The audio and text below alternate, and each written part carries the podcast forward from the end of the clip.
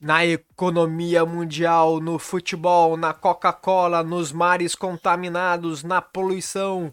Tudo porque Cristiano Ronaldo acabou com a Coca-Cola. Acompanhe tudo isso e muito mais aqui no Karatê com Café, Mitos e Verdades.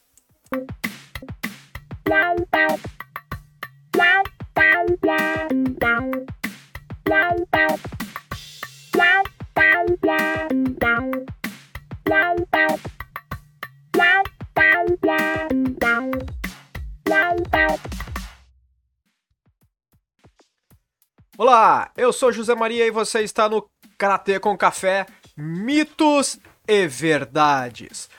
Bom, essa semana todo mundo ficou surpreendido com Cristiano Ronaldo, o tomador de água em garrafinhas PETs.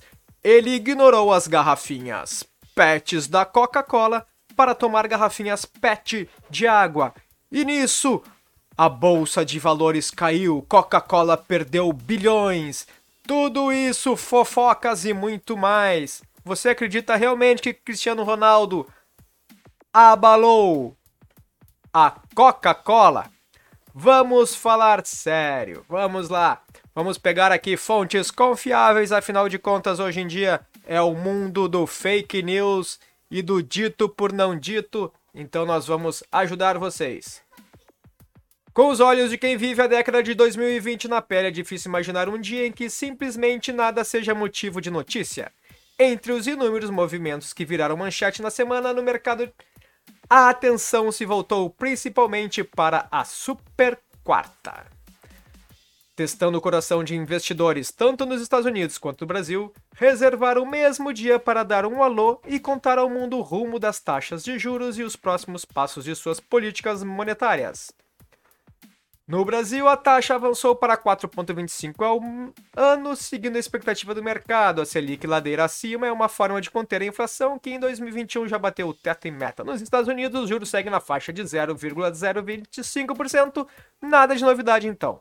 Que nada. O tom do Federal Reserve pegou o mercado de surpresa, já que ficou claro que o aumento virá em 2023.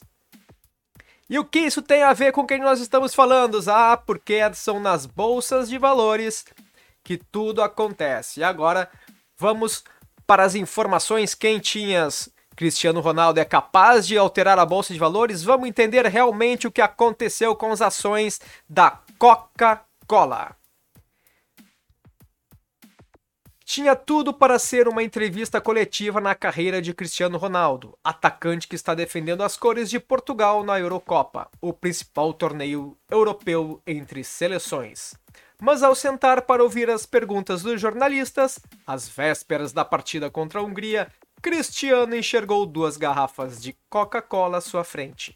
Embora a empresa patrocine a competição, Cristiano, que é mundialmente conhecido também por sua disciplina em relação ao condicionamento físico, não titubeou, retirando imediatamente as duas garrafas da mesa.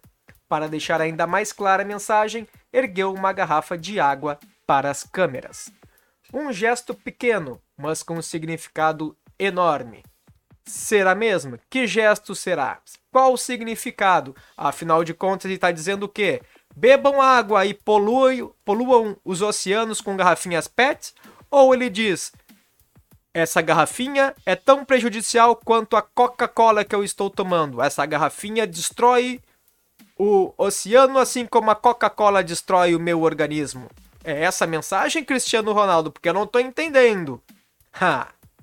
Afinal, estamos falando de Cristiano Ronaldo, o CR7, um dos jogadores de futebol mais famosos do século, Eleito cinco vezes o melhor jogador do mundo, ele também é o maior artilheiro da história da Eurocopa, da Liga dos Campeões, do Real Madrid e da seleção portuguesa. No Instagram, lá do CR7, ele é quase que nem nós. 400 milhões de seguidores. Ele é a pessoa mais seguida na rede depois do Karatê com Café. Com um currículo desses, não é à toa que um gesto simples do jogador tivesse o poder de causar buzz.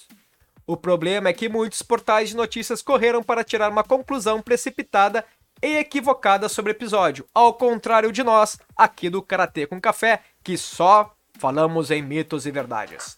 você deve ter lido o gesto de Cristiano Ronaldo causou um prejuízo bilionário à Coca-Cola na segunda-feira. Hum, hum, hum. Mito ou verdade?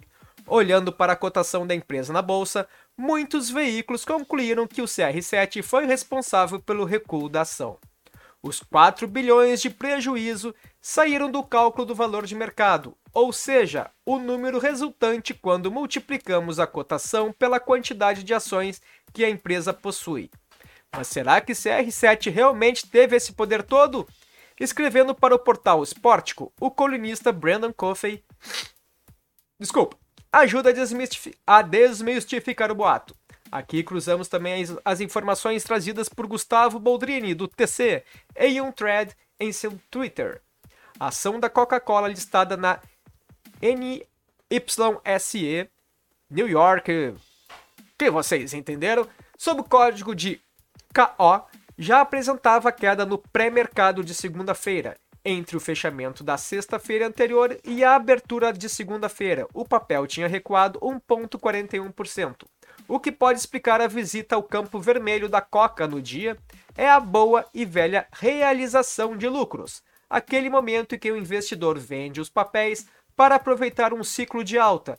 Desde fevereiro, a ação KO acumulava uma valorização de 15%. O movimento também é natural a um papel em seu dia de data ex-dividendos, como a Coca viveu justamente nesta segunda-feira. Suponha que uma empresa anuncie o pagamento de dividendos, mas para o acionista receber o prêmio, ele precisa ter os papéis na carteira até um certo dia. O dia seguinte é a tal da data X. A partir dessa data, o dividendo não mais pesa sobre o preço da ação, liberando o investidor a vender o papel sem perder o direito de receber o próximo provento, que no caso da Coca-Cola será pago em 1 de julho. A narrativa de que um pequeno gesto de CR7 seria poderoso bastante para causar um prejuízo bilionário a uma gigante como a Coca-Cola pelo menos ajudou a mostrar a tendência que temos em olhar para dois fatos e concluir rapidamente uma relação de causa e consequência entre eles. Pode-se Pode ser que alguns investidores tenham abandonado o barco por causa de CR7. Pode, principalmente quando eles não fazem ideia do que estão fazendo e dos motivos pelos quais investiram na empresa. Mas o fato é que o gesto do jogador está longe de explicar a atitude do mercado inteiro na segunda-feira. Ao contrário do que a imprensa não especializada e até a especializada repercutiu por aí. São duas lições que ficam desse episódio. A primeira é de que a correlação é diferente de causalidade.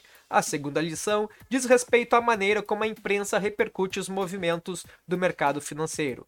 Sempre vale a pena ser cético em relação ao que você lê por aí, principalmente quando alguém tenta encontrar motivos para as oscilações de curtíssimo prazo, com base em eventos que não têm efeito prático na geração de valor de uma companhia.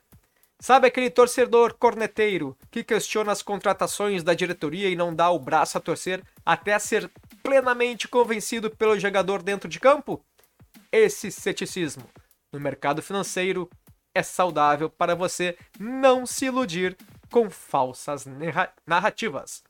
Esse texto foi retirado do Pills, da Warren, uma empresa séria que trabalha com bolsas de valores e investimentos e muito mais. Não somos patrocinados pela Warren, mas eles têm um bom conhecimento e estamos passando para vocês aqui no Café Karatê com Café mitos e verdades. Cristiano Ronaldo, pare de usar garrafinhas PET. Quer fazer um favor? Não tente derrubar a Coca-Cola porque você não vai conseguir, mas quem sabe você pode se juntar a uma causa melhor. Vamos acabar com as garrafinhas PETs que estão nos oceanos e poluindo o meio ambiente.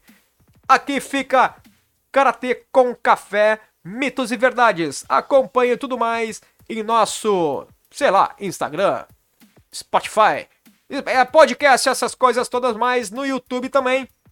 E vejo vocês em breve por aí. Um grande abraço, Karatê com Café fica por aqui. E tchau, tchau. Inscreva-se, não esqueça.